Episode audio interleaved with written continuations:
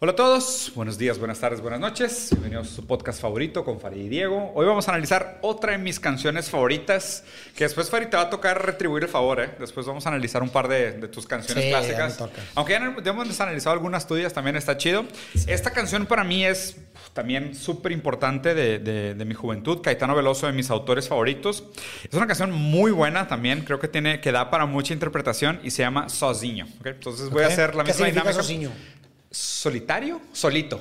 Creo que, creo que la traducción más cercana sería solito. Es que está raro porque el- la terminación iño es un diminutivo. ¿Sabes? Como decir Sí, Juan, Ronaldinho, Juan Ronaldinho, Juanito. Es sí. Joãozinho. ¿Sabes? Es so, sozinho. So es solitario, sozinho es como solito. ¿Sabes? Pero no se usa de manera diminutiva. O sea, tú puedes decir normalmente eu estou sozinho. Yo estoy solo. O sea, no, no- no es como que estoy solito de ah, solito como pobrecito, ¿no? Pero bueno, es sozinho de Caetano Veloso. Entonces, às vezes no silêncio da noite, eu fico imaginando nós dois. Eu fico ali sonhando acordado, juntando o antes, o agora e o depois. Entonces dice, a veces en el silencio de la noche me quedo ahí imaginando a nosotros dos. Me quedo ahí soñando despierto, juntando el antes, el ahora y el después. ¿Ok? La que sigue. Por que você me deixa tão solto? Por que você não cola em mim? Tô me sentindo muito sozinho. ¿Por qué me dejas tan suelto? ¿Por qué no te pegas a mí? Y me estoy sintiendo muy solo. Y luego aquí el- el- lo que conecta con nosotros dos.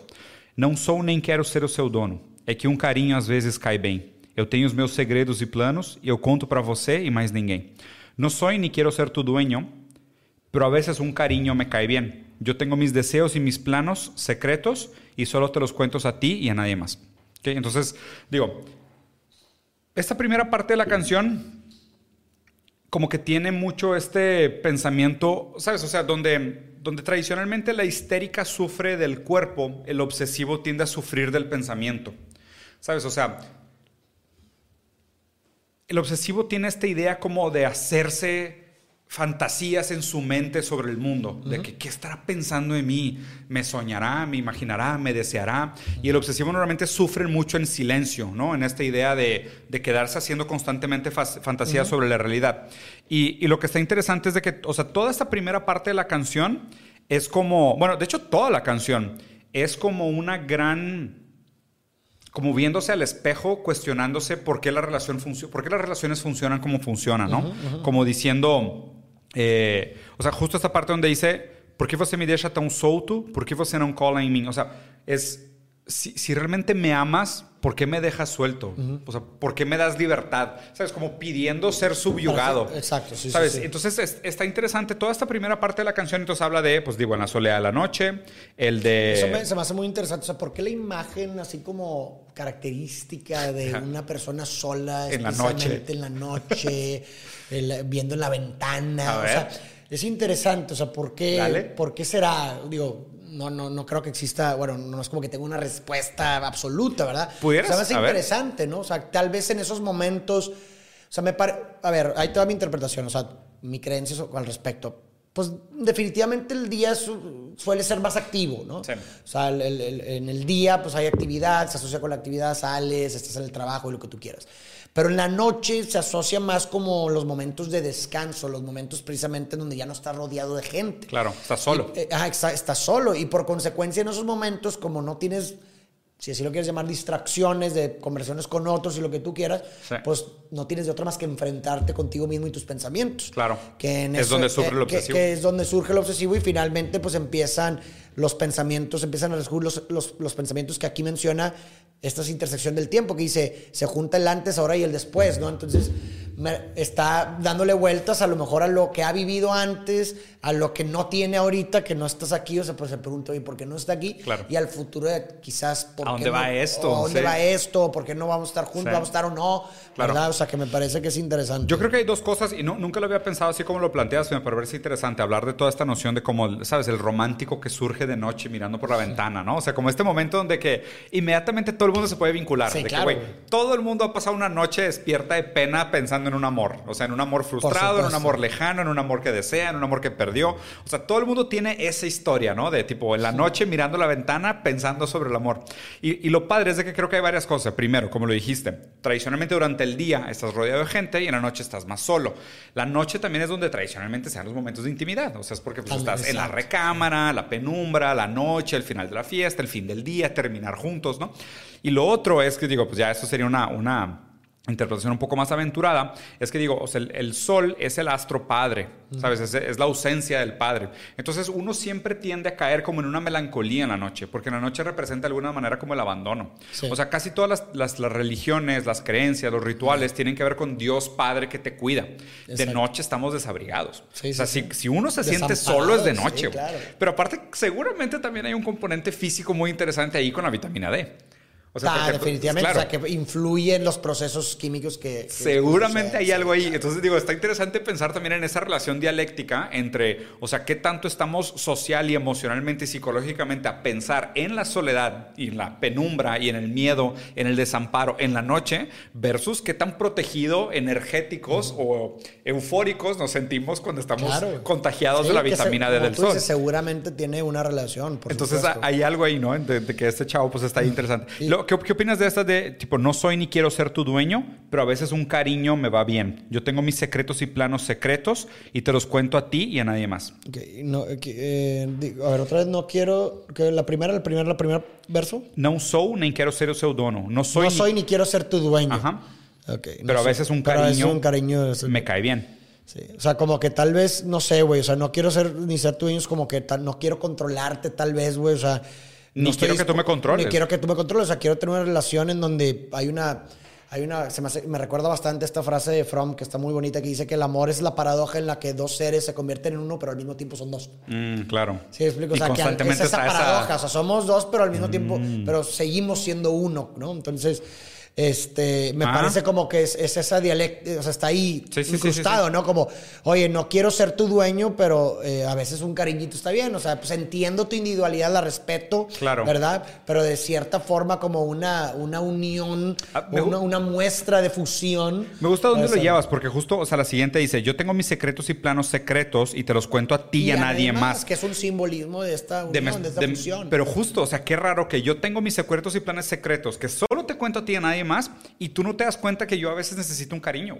o, sea, que, o sea, como que, o sea, que se siente esta frustración justo donde dices de que el amor se siente, ¿sabes? Es de que el, transformar el tú y yo en un proyecto de nosotros. Correcto. Pero se mantiene la paradoja de que siguen siendo dos individuos separados. Exactamente. Y qué raro, porque justo, o sea, la frustración de sentir de que, güey, es que tú y yo nos amamos, tú sabes todo de mí, yo sé todo de ti, ¿cómo puede ser que no sabes que ahorita necesito un cariño? Exactamente. O sea, ¿qué te tengo que decir? O sea, y la frustración también mucho de que las relaciones acaban en esa idea de que casi la expectativa es que la pareja te tiene que leer la mente, Exacto. De hecho, sí, o sea, si tú, si tú te pones a ver la escena más romántica en las películas de Hollywood es esta escena en donde las dos personas se miran a los ojos, güey, sin decir absolutamente nada desde que... Se leen la mente. Sí, y, claro, y, ay, no, claro, Y el problema es que muchas veces sucede eso, la ¿no? Expectativa es esa. Y ves, estás en las relaciones y la otra persona se enoja contigo y es de pronto de que, oye, ¿estás enojada? No, no estoy enojada. Ah, ok. Entonces sigues, ¿por qué no me dices nada? Claro, güey. De que, ¿cómo, güey? Te pregunté, pero es que sí, como que existe esta relación entre, entre en que entre menos tenga que decirte lo que siento más entre más adivines, más me da más. Claro, güey. ¿No? Cuando es de que, güey, no, cabrón. No, o sea, no Entender al otro es un pedo, güey. De hecho, de hecho se, o sea, una manera de poder, o sea, como uno se juega el tema del amor, es anticipándose al deseo del otro. ¿Sabes? Porque lo que busca uno también al ser amado es decir, yo quiero que otra persona se haga cargo de mi deseo. Correcto. O sea, si, si tú me amas, tú estás dispuesto a hacerte cargo de mi deseo y complacerme más allá de lo que yo mismo pueda saber desear. O sea, eso es, o sea, saber amar es saber decir, güey, tú olvídate, tú ponte en piloto automático y yo me hago cargo de tu deseo. Soy tan chingón, te amo tanto, sé tanto de ti que tú prende el piloto automático, ponle neutral, yo te cargo hasta la línea final, güey, ¿sabes? Pero pues obviamente ahí lo que estás diciendo es que, güey, este vato me va a responder todas mis demandas hasta las que yo no sé. Exacto. Y, pues obviamente pues eso crea una expectativa pues prácticamente irreal, güey, claro, ¿no? Entonces, a ver, dice... Por que você me esquece e some? E se eu me interessar por alguém? E se ela de repente me ganha? Quando a gente gosta, é claro que a gente cuida. Fala que me ama, mas é só da boca para fora. Ou você me engana ou não está madura, aonde está você agora? Esse último diz: é, ¿Por qué te olvidas de mí y desapareces? ¿Y si yo me intereso por alguien más? ¿Y si ella de repente me gana?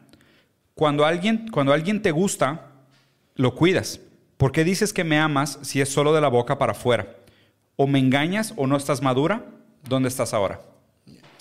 Sí, o sea que definitivamente me parece que esta persona tiene una expectativa del amor que la otra persona no es capaz de entregar. Claro, ¿no? claro. Que me parece también muy bonito lo que dices. O sea, si, si a quien te gusta lo cuidas, ¿o qué dices? Sí, cuando, cuando a gente gosta, claro que a gente cuida. Cuando, cuando Por- alguien te gusta, claro que lo Por cuidas. supuesto, el, el ¿Tú crees amor, que sí? el amor se preserva, el amor busca preservar Pero, pero, el a ver, objeto, pero, claro. pero está- pero no, te, ¿no te parece una noción un poco inocente del amor? Decir de que estoy enamorado de ti y tú te va a cuidar. O sea, No, bueno, relación- en- en la- existen el- las relaciones tóxicas. El enamoramiento es distinto, ¿no? Sí, O claro. sea, pero una persona que ama al otro le puede hacer daño. Aún en nombre del amor, güey. ¿Tú crees que en el nombre del amor... O sea, Híjole, no, no, no. A ver, definitivamente le puede llegar a hacer daño, pero yo creo que ahí la cuestión radica en la intencionalidad, güey.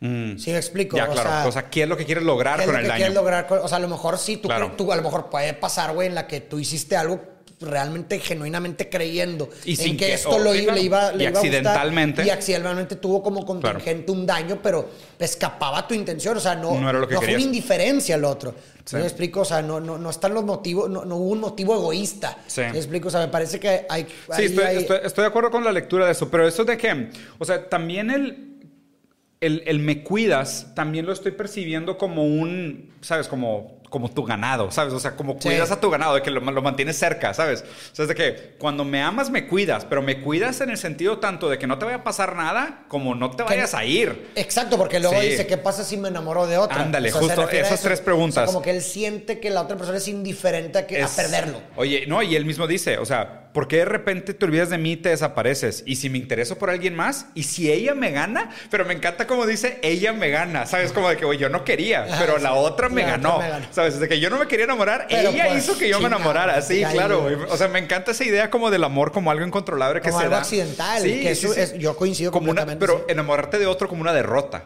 ¿Sabes? Ya, decir, como una rendición, Perdí, claro. ¿sabes? O sea, Perdí, perdí porque ella me ganó. Entonces, o sea, me encanta esa idea de, tipo, cuídame. Y, y también me parece una demanda muy obsesiva el decir, ¿sabes? O sea, por ejemplo, esta fantasía que tradicionalmente también es muy obsesiva de... Si me muero, me van a extrañar un chingo, ¿sabes? O sea, y es lo mismo que pasa en muchas relaciones, de que, vas a ver, güey, va a llegar un vato que sí me va a dar valor Sí, sí, sí, y te voy a dejar a la verga, ¿sabes? Es como que, o sea, siento que esa, o sea, y esa obsesividad, pues no, no tiene nada que ver con género, pero es un pensamiento muy obsesivo el constantemente está, o sea, incapaz de, porque es tan fácil como decirle, cabrón, quiéreme, cuídeme. Claro, claro. No, lo que está haciendo es al revés, se está poniendo como víctima de que, hey, si no me cuidas, Me voy a ir, ¿eh? me van a coquetear y me van a ganar. Yo no quiero, pero me van a ganar, ¿sabes? O sea, o sea como que esa posición está medio enclenque de, Claro, claro. tipo, como no va a ser mi culpa. Pasiva, Sí, pero sí. a la vez directa, ¿sabes? Sí, claro. Y termina diciendo, o me engañas o no estás madura, porque ¿dónde estás ahora? O me engañas, o sea, es decir, estás con otra persona porque. O no para me amas, él- ajá, para o él tu no amor es un engaño. el amor. Y dice, o no estás madura. ¿Por qué? Porque la única manera madura de amar sería cuidando al otro. Porque ¿dónde estás ahora? No, o sea, él está solo en su ventana, muy romántico. Ella no está y él está teniendo todas estas dudas existenciales. ¿Sabes, ¿sabes ahora cómo estoy? Qué, qué hueva, porque era de mis canciones favoritas y ahora me está cagando bastante el vato. Pero ¿sabes cómo lo estoy leyendo? Como... Estoy enojado contigo porque en mi sueño me pusiste el cuerno. ¿Sabes? O sea, justo estoy Tal pensando en eso. Como que, si te fijas, todo esto son pajas mentales. Sí, por supuesto. No ha pasado No nada. O sea, no hay una queja real de nada. O sea, todo es un what if, what if, what, if. if. O sea, todos son condiciones de tal vez si pudiera. Y nada más es que sus pajas mentales en la noche obses- obsesionado con el amor, sí, claro. dándole vueltas de que, oye, güey, pero pues no Está estás ahí. pensando de más. No estás ahí siempre que quiero. No sé, me parece, me parece muy interesante. Y me gustó mucho la metáfora de la. O sea, el análisis que hiciste de por qué siempre nos ponemos en esta situación romántica nocturna con la luna, güey. Está muy buena. Muy bien, pues bueno, Sí, creo que. Buena canción. Sí, estuvo cortita, chida. Sí, güey. Déjanos sus comentarios a ver qué piensan ustedes. ¿Cómo proyectan? ¿Cuál es la imagen? La primera imagen que se les viene a la mente Para- cuando dicen una persona sola. Sí, para que no se queden con las ganas, les voy a cantar un pedacito en portugués porque hubieron muchos memes de la vez pasada. Entonces, a ver, Ajá. como una que esté interesante, güey. ¿Pero si la Eh, cantaste esta? ¿Sí? Sí, Pero güey. el tonadito, sí, güey. A ver, Ah, pero na- con nada más, tonada. nada más el principio. Às vezes no silêncio da noite, eu fico imaginando nós dois. Eu fico ali sonhando acordado, juntando o antes, o agora e o depois. Híjole, es un rolón. Vayan a escuchar, vayan a escuchar, está mucho mejor. Bravo. Gracias, bonita. Nos vemos.